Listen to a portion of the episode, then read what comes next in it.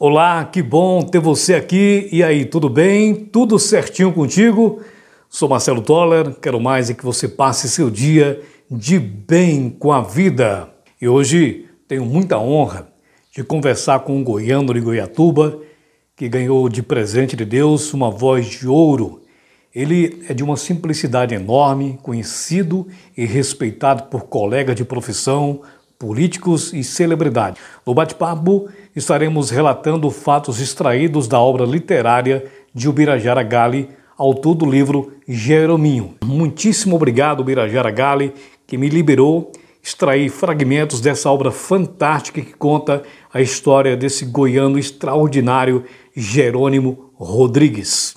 No dia 19 de novembro de 1938, pelas mãos parteiras da madrinha custódia, nasceu na rua Corumbá, numa casa simples alugada, o menino Jerominho. Logo cedo, começou a trabalhar para ajudar os pais, foi engraxate e ajudou o pai na barbearia. Trabalhou no comércio dos pais e depois trabalhou como calceiro ao lado do irmão João, que era chamado pela família de bebê. Mais tarde, arrumou emprego na maior loja de tecidos de Goiatuba, a famosa Nossa Loja. Bem-vindo, Jerônimo Rodrigues, ao podcast Marcelo Toller. Primeiro, os nossos agradecimentos. Segundo, minha vida começou desse jeito que você disse, engraxate, faxineiro, essa coisa toda, e fui para a nossa loja. Como é que eu fui para a nossa loja? Eu trabalhava na farmácia Santa Rita, que era ao lado da nossa loja. Um belo dia me aparece o senhor Petrônio de Aquino, em Goiatuba, que era o dono da nossa loja.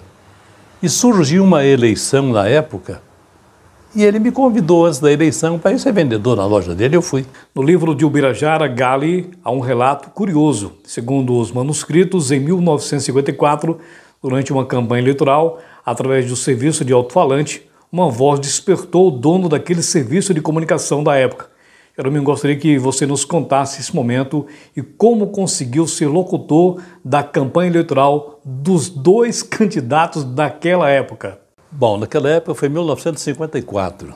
Surgiu a eleição para prefeito da cidade. O senhor Petrônio de Aquino, que era o dono da nossa loja, era candidato. E tinha, naquele tempo só existia PSD e o DN. Ele era o candidato do PSD e o Machado era o candidato da UDN. Estava inaugurando aquele, montando aquele serviço de alto-falante e eu cheguei, não tinha locutor, não tinha nada. Eu falei, vote para prefeito, o senhor Petrônio de Aquino. Ele chegou lá quase correndo. Quem que falou aí pela última vez? Fui eu.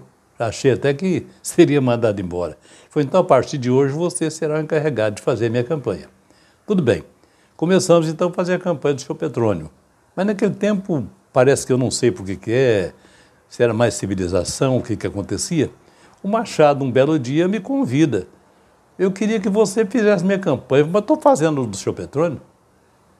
Trocando em miúdos. Eles mesmos entraram no acordo. Eu fazia no período da manhã, hoje, Petrônio, período da tarde amanhã, Machado. Depois invertia. E trocando os dias até se dar a eleição. Mas um dia, a família resolve se mudar para Goiânia Jerônimo Rodrigues, com 18 anos, levou os sonhos de dias melhores para a nova cidade. O pai de Jerominho encerrou seus trabalhos na barbearia em Goiatuba e começou a se dedicar à boleia de um caminhão.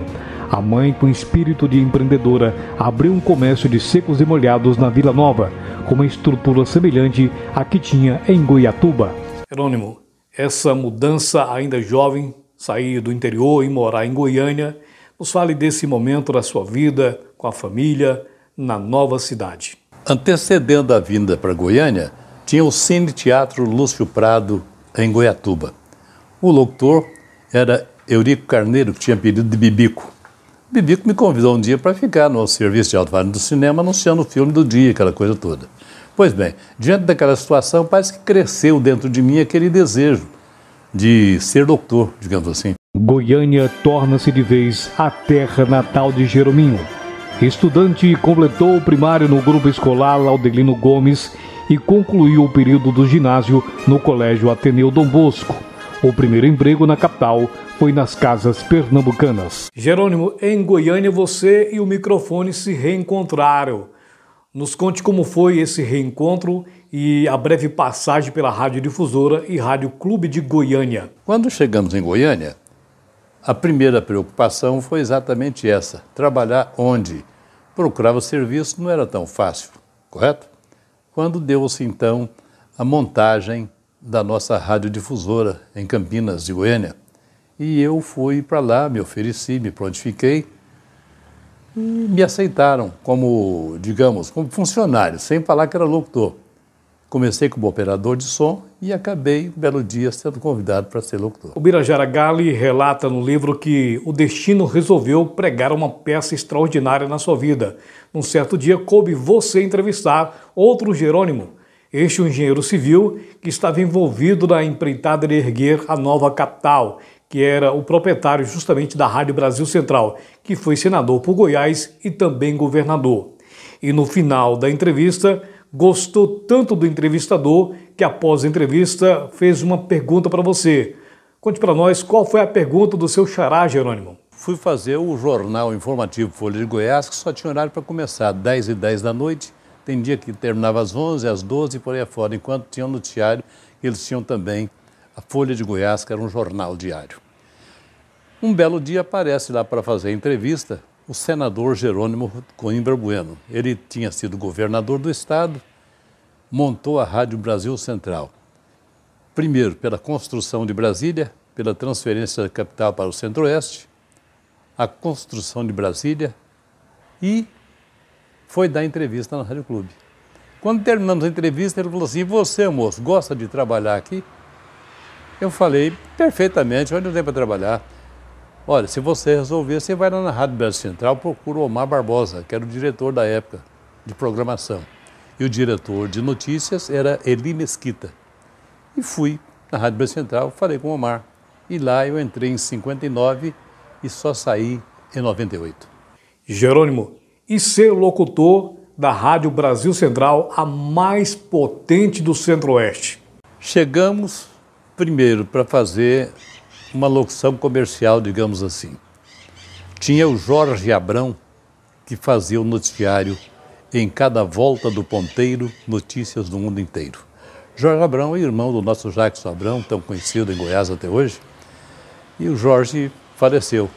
Com o falecimento do Jorge, veio Walter Pureza para fazer o Em Cada Volta do Ponteiro.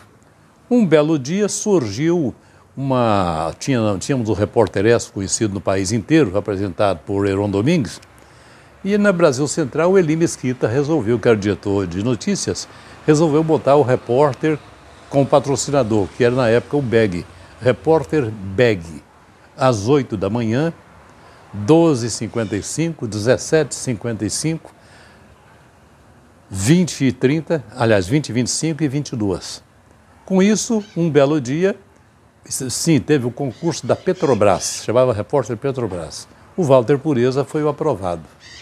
Ficou fazendo o Repórter Petrobras e eu continuei fazendo, então, correspondente para a Central.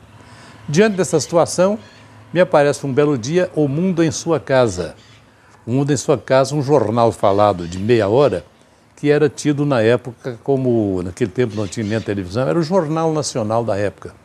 Nós fazíamos para todo o Brasil com a potência da Brasil Central naquela época e comecei fazendo o programa com Humberto Bonfim, deixou, fiz com Ivo de Melo, deixou, fiz um belo dia, comecei a fazer com Iris Mendes. Foram 26 anos eu e Iris Mendes fazendo o noticiário, correto? E diante dessa situação, passamos a fazer o Mundo em Sua Casa e tem até hoje na Brasil Central.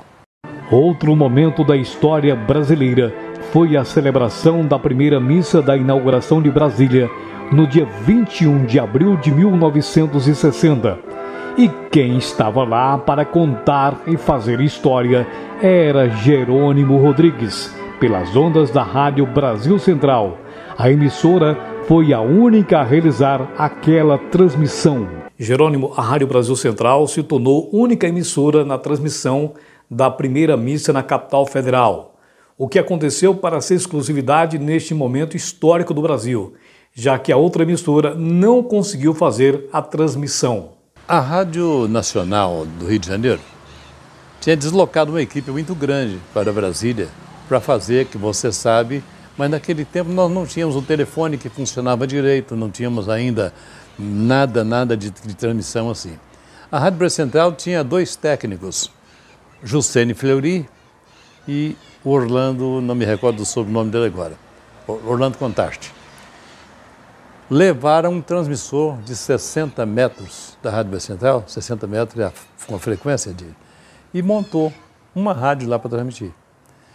E nós estávamos observando a Nacional chamando alô estúdio, alô estúdio, alô estúdio e nada de atender. Quando foi, o Juscene falou, Jerônimo, chama o estúdio nosso lá. Eu falei, alô estúdio? O técnico respondeu, poxa, demorar demais chamar. Eu falei, não, vamos botar no ar que a outra aqui não entrou, nem falei o nome da outra. Então passamos a falar de Brasília e começamos a falar.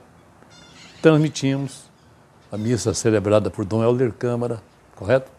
E na época, o locutor que estava lá, da Nacional, falou: Nós vamos entrar em cadeia. Ele então passou a colaborar comigo na transmissão.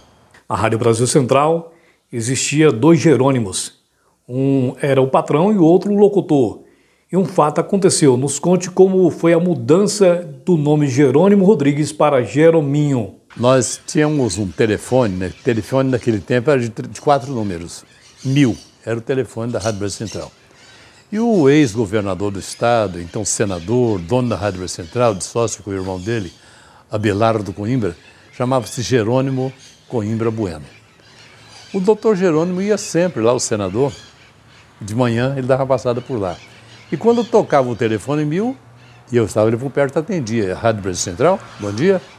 Quem está falando? Jerônimo. Ô, senador, querendo falar com o senhor, prazer. Eu falei, não, eu sou o outro mas eu vou chamar o senador. Passava o telefone para ele.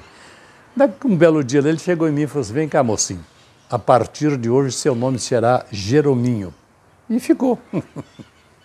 em 1960, o Brasil vivia o período eleitoral com a campanha de Jânio Quadros e o coordenador da campanha em Goiás foi o senador Jerônimo Coimbra Bueno. O locutor era Jerominho. Em 1961, Mauro Borges toma posse como governador de Goiás, um visionário e inteligente, e no seu governo nasceu o CERN, Consórcio de Empresas de Radiodifusão e Notícias do Estado. Jerominho, segundo dizem, houve uma proposta do governador Mauro Borges ao seu xará Jerônimo Coimbra Bueno de comprar a Rádio Brasil Central. Existia essa proposta ou foi apenas uma doação para o estado de Goiás. Não, ele comprou a Rádio Brasil Central. Não me recordo o valor, mas ele comprou, adquiriu para o estado de Goiás. Ele criou o consórcio, o CERN, na época, que foi dirigido por Fernando Cunha Júnior. E na época, uma das primeiras coisas que fizeram foi montar a AGD, Agência Goiana de Divulgação, para divulgar os atos do governo. E a aquisição da Rádio Brasil Central se deu naquela época. A rádio passou então a ser administrada pelo Estado. E foi aí que começou essa história do consórcio de empresas de radiodifusão e notícias do Estado. A Rádio Brasil Central passa a apresentar diariamente o programa de rádio jornalismo que está no ar até hoje, que é O Mundo em Sua Casa, que era o Jornal Nacional do Rádio em Goiás. Jerônimo, nos conte um pouco desse projeto do programa Rádio Jornalismo na emissora. O Mundo em Sua Casa nasceu no dia 3 de março de 1950, no dia que foi inaugurada a Rádio Brasil Central. Que na época, quem montou a Rádio Central foi o senhor Francisco Pimenta Neto, doutor Valdir Quinta e Eli Mesquita, esse pessoal todo aí, correto? Orlando Consorte era o técnico e montaram e desde essa época nasceu o Mundo em Sua Casa.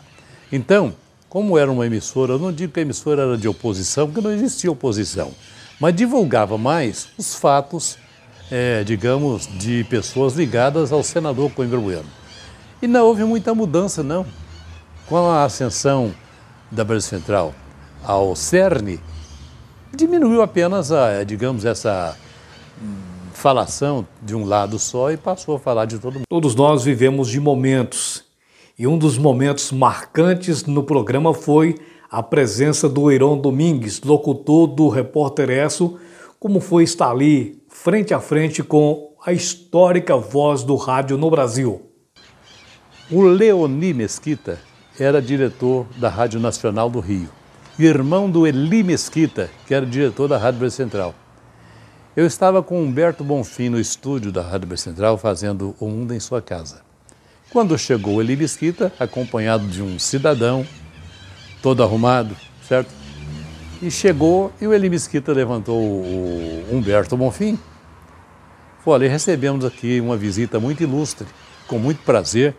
Eu gostaria de convidá-lo para falar ao nosso microfone que ele se identificasse pela própria voz. Eu sentei de cá.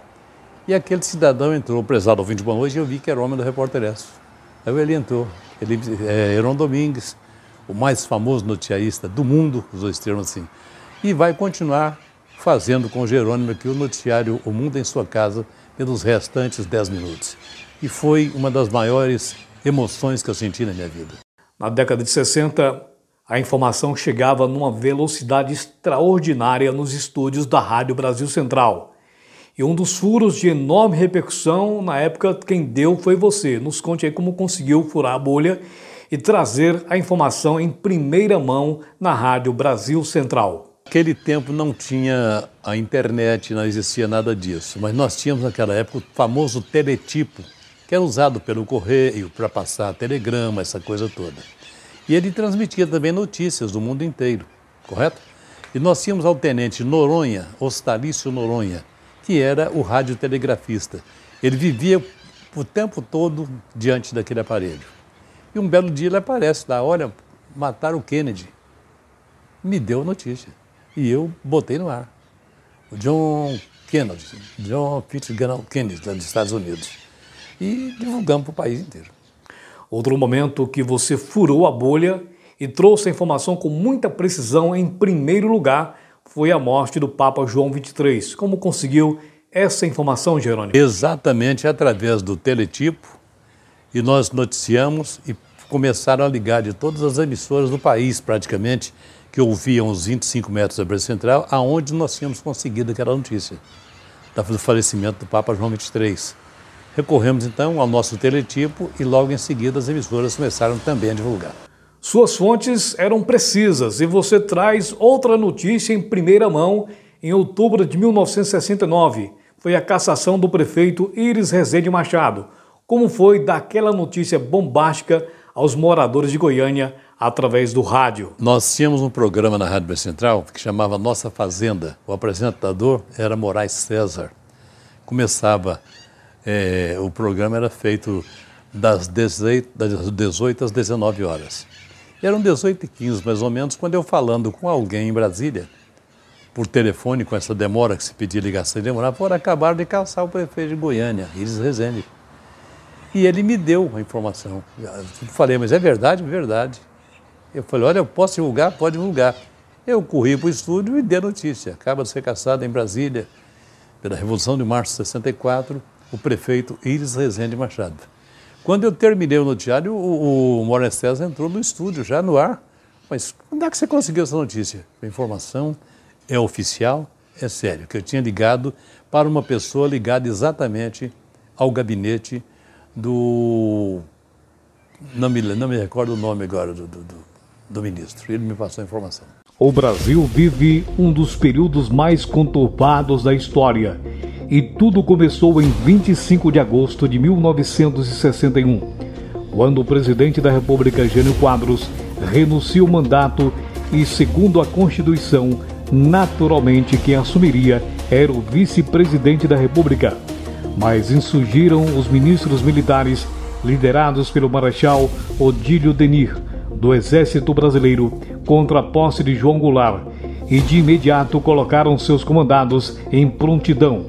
E nesse momento, o rádio mostra sua força e é criada a cadeia da legalidade, com um pool de emissoras para se tornar uma importante ferramenta para levar a informação e garantir a posse do vice-presidente João Goulart.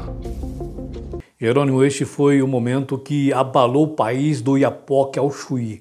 como foi estar ali como profissional de comunicação e ao mesmo tempo como cidadão, sabendo que tudo poderia acontecer na República Federativa do Brasil. Quando estourou, daí explodiu então a cadeia da legalidade, que era em Porto Alegre, que tinha Leonel Brizola como governador na época, correto? E então lá nasceu a cadeia da legalidade. E a maioria das emissoras do país formaram cadeia. E as informações de Goiânia, quem dava éramos nós dois, eu e Antônio Porto. Nós estamos conversando aqui com Jerônimo Rodrigues, a voz de ouro do rádio goiano. O rádio, além de ser prestação de serviço, é informação e entretenimento. E teve outro momento da sua vida que você se torna ator em radionovelas, que era um fenômeno de audiência da época. Gostaria que compartilhasse conosco essa experiência de ator no rádio para gente. O, nós tínhamos na época, a Rádio Nacional tinha novela das 10 às 10 e meia, todos os dias, de segunda a sábado. E a Rádio Brasil Central resolveu também adotar o mesmo horário para a novela. Que na época quem escrevia essas novelas eram aqui em Goiás João Bênio, é, Sérgio Sampaio, todos já partiram. Mas então, com isso, criava-se uma equipe muito grande da qual fazia parte. Dessa equipe tinha Silvio Medeiros, Norma de Alencar, é, o próprio Walter Pureza, o próprio João Bênio participava, correto? É, Didi Costa, Dalma de Oliveira, muita gente nessa época, Solange Maria. E com isso formava-se uma equipe e gravávamos a novela, correto? gravávamos hoje o capítulo que rodaria amanhã. E eu fazia a abertura da novela. Um belo dia me convidaram para participar também. Então, já está no meio mesmo, vamos lá. No governo Leonino de Ramos Caiado foi criada a TV Brasil Central. E você estava lá fazendo história e se tornando o primeiro apresentador da televisão. Jerônimo, como foi a transição do rádio para a televisão? Eu continuei com os dois antecedendo a instalação da TV Brasil Central, eu tinha passado, na época da Rádio Clube, tinha passado pela TV, na época chamava TV Goiânia, que era também dos Diários Associados. Era propriedade de Francis Chateaubriand, é rádio no Brasil inteiro, de televisão. Com isso, deu-se a inauguração da Rádio Brasil Central, da TV Brasil Central, Canal 13. E alguém chegou em mim e falou, olha, você vai ser o apresentador do nosso telejornal. E eu estava lá todos os dias, de pé na época, claro que paletó, gravata, de pé fazendo o telejornal. Até que um belo dia, depois de um punhado de tempo, me apareceu um, com a criação do CERN, me apareceu um diretor novo que veio de São Paulo para cá, para dirigir a televisão. Olhou para minha fachada assim falou, olha, sem cabelo e não dá para continuar. Mas depois, mesmo assim, ainda continuei muito tempo. Eu fiz o telejornal, eu e o Iris Mendes, muito tempo. Aí depois foi mudando. Jerônimo, gostaria de saber de você como se deu o convite para ser mestre de cerimônias do Palácio das Esmeraldas e que fato ocorreu que nos 50 anos de Palácio das Esmeraldas, no qual apenas uma semana você ficou fora da Casa Verde. Foi exatamente, eu entrei no finalzinho de 1959, o governador era Dr. José Feliciano, a convite de Juvenal de Barros, que era o Papa do cerimonialismo em Goiás. João Bender era o diretor de Relações Públicas. Então ele e Juvenal me convidaram. Olha, estivemos falando aí para todo lado aí, nesses alto-falantes, na rádio, na televisão, vem para cá. Eu fui para lá, então. O Juvenal de Barros foi o primeiro instrutor. O governador já era Mauro Borges, que era coronel do Exército, aquela coisa toda. E um belo dia ele me chamou, o próprio governador, falou, olha, eu queria que você fosse é, aperfeiçoar um pouquinho mais o nosso cerimonialista. Eu queria que você fosse, é tratamento com as pessoas, essa coisa toda. E me deu uma carta, me entregou para um, diretor da, do, do, Instituto Rio Branco, no Rio de Janeiro, e me mandou para lá. Naquele tempo você gastava lá de viagem um dia inteiro para chegar. Uberlândia, Araguari, coisa todinha. Chegamos, fiquei lá uma boa temporada e aprendi as normas de cerimonial lá. Voltando para cá, fiquei fazendo todas as cerimônias. Quando foi dia 26 de novembro de 1964, deu-se a deposição do governador Mauro Borges. A primeira coisa que eu fiz foi sumir. morava na Vila Nova, solteiro. E minha avó, nós chamávamos de mãe velha, e morava com a gente em casa. Passado uns oito dias sem que eu não aparecia, minha avó chamou meu filho, tem um jipe cheio de soldado aí fora te chamando. Não precisa de falar o susto que eu levei, né? Mas fui lá. Pois não, senhor seu Jerônimo? Perfeitamente. Então, chama, é, estão chamando o senhor, tem que levar o senhor para conversar. Eu falei, mas é preso ou solto? Falei, não, solto, é lá do palácio. Né? Eu tinha um carrinho gordinho naquela época, eu posso ir no meu carro? Pode, não tem problema. Fui, cheguei, era o interventor Carlos Meira Matos, né? e lá eu já fiquei e continuei até o último governo de Marconi Perillo. Jerônimo Rodrigues, como diz o Birajara Gali em seus manuscritos, Jerominho é um privilegiado goiano que viu de perto épocas diferentes, governos parlamentarista, ditatorial e democrático. Mais de 300 mil pessoas no grande comício da Praça Cívica do Movimento pelas Diretas Já em Goiânia. No mesmo palco estavam Tancredo Neves, Ulisses Guimarães, Dante de Oliveira, Henrique Santilo, Mauro Borges, Iris Rezende e tantos outros nomes da política nacional, celebridade da TV, do rádio e da música. Todos num só desejo: queriam votar para presidente do Brasil e ter um país democrático. Jerônimo Rodrigues, você estava presente neste grande comício e uma grande multidão em praça pública. Qual foi a emoção na apresentação deste inesquecível comício das diretas já em Goiânia?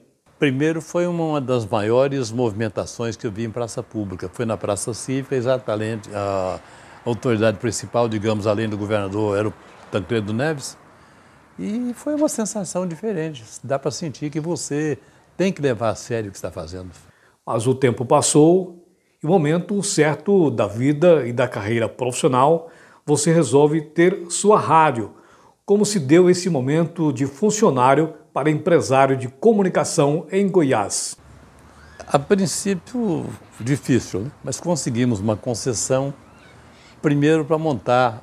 A primeira rádio que nós montamos foi a Rio Vermelho de Silvânia. Era eu, José Denison, Marcos Fleury, e Márcio, lá de, da própria Silvânia. Zé Dentes era prefeito na época, montamos a Rádio Rio Vermelho. Deu-se em seguida, nós entramos com um projeto de viabilidade técnica e conseguimos a concessão da Rádio Caraíba, em Aparecida de Goiânia. Montamos a terceira, que foi a Mil FM, em Trindade, Goiás. Depois, em seguida, veio a Palmeiras, em Palmeiras e Goiás, e por último, a Veredas, em Paraúna. Tem uma história bastante curiosa e interessante, que é o nome da rádio Mil FM. Conta como aconteceu o surgimento para o nome da emissora, que era para ser Rádio dos Romeiros. Por ser Trindade, o nome seria Romeiros. Mas um belo dia nós estávamos num Gol Mil, indo para Trindade, eu, Dona Regina, minha esposa, minhas três filhas, a Simone, a Silvia e a Sinara, e quando vamos passando na rua, na Avenida Anhanguera, passou um carro grande, imenso carro. E a Simone falou, pai, aquele carro é 10, né? E a Silvinha falou, mas o nosso é mil. Ela, por quê? Mas, mil. Pai, por que, que o senhor não põe o nome na rádio de mil? Eu falei, o que, que é mil, minha filha? Mil sucesso, mil fracasso, mil novidades, mil atrações. É esse o nome. Mil FM, só que M e L, nem números não. O podcast Marcelo Toller hoje tem uma grande honra de receber Jerônimo Rodrigues, a voz de ouro do rádio goiano. Jerônimo, e para concluir essa nossa conversa, quero fazer um ping-pong contigo. Iris Rezende Machado. Bom prefeito, bom governador, trabalhamos juntos, passei o tempo todinho lá, foi tudo bem. Henrique Santilo. Extraordinário governador. Maguito Vilela. Muito bom. Marcone Pirillo. Excelente. Ronaldo Caiado. Eu não participei da eleição dele, porque eu já tinha deixado o cerimonial. Mauro Borges Teixeira. Apesar de ter passado por essa crise de saída, era um senhor muito elegante, governador muito bom, Não existia naquele tempo o centro administrativo, onde hoje centraliza toda a administração. Só existia o Palácio das Esmeraldas. E era comum vê-lo ali pelos corredores, conversando, inclusive com funcionários. Jerônimo Coimbra Bueno. Eu só conheci o doutor Jerônimo já como senador e lá na Rádio Brasil Central. Mas nós pegamos ainda aí que você deixou para trás, Otávio Lage, excelente pessoa. É, deixamos para trás Leonino Caiado, um excelente governador, foi quem construiu o estádio Serra Dourada. E então passei por essa gente toda lá. O Brasil. O Brasil essa terra querida que Deus abençoou. Time de coração, Jerônimo. O Vila Nova em Goiânia. Muitíssimo obrigado por nos dar essa oportunidade de ouvir sua história e poder compartilhar com todos que vê este vídeo e ouve o podcast Marcelo Toller. Eu, além de agradecer a você, Marcelo, eu gostaria imensamente de agradecer a todos que estão nos assistindo. Primeiro. Segundo, agradecer ao Birajara Gali que você falou, conhecido nesse país inteiro, faz as suas crônicas nos jornais do dia, e escreveu um belo dia um livro. Ele me ligou e falou, Jeromin, me deram a incumbência de escrever um livro da sua vida. falei, custa quanto? Ele, nada. falei, cuidado que você vai escrever, que você pode ser ou morto. Brinquei com ele assim, né? Ele todo sorridente apareceu um belo dia aqui em casa. Você tem um livro, você deve ter visto a capa, com o dono da impressora, o dono do, da feitura do livro, aquela coisa toda. E graças a Deus, foi o primeiro livro lançado em Palácio, já em 2016, me parece, é, não me lembro bem, bem o ano, que lançava livro nas bibliotecas. E daquele dia, como eu estava lá, ele falou assim, você não, não consegue lançar? Fui, fui, falei com o seu governador. O seu governador, inclusive, fez uma fala também, agradecendo, e foi muito importante. E a partir de hoje, todos os livros vão ser lançados lá dentro. Muito obrigado a você, muito obrigado a toda a gente que nos assiste e peço desculpa por alguma falha, se porventura houve.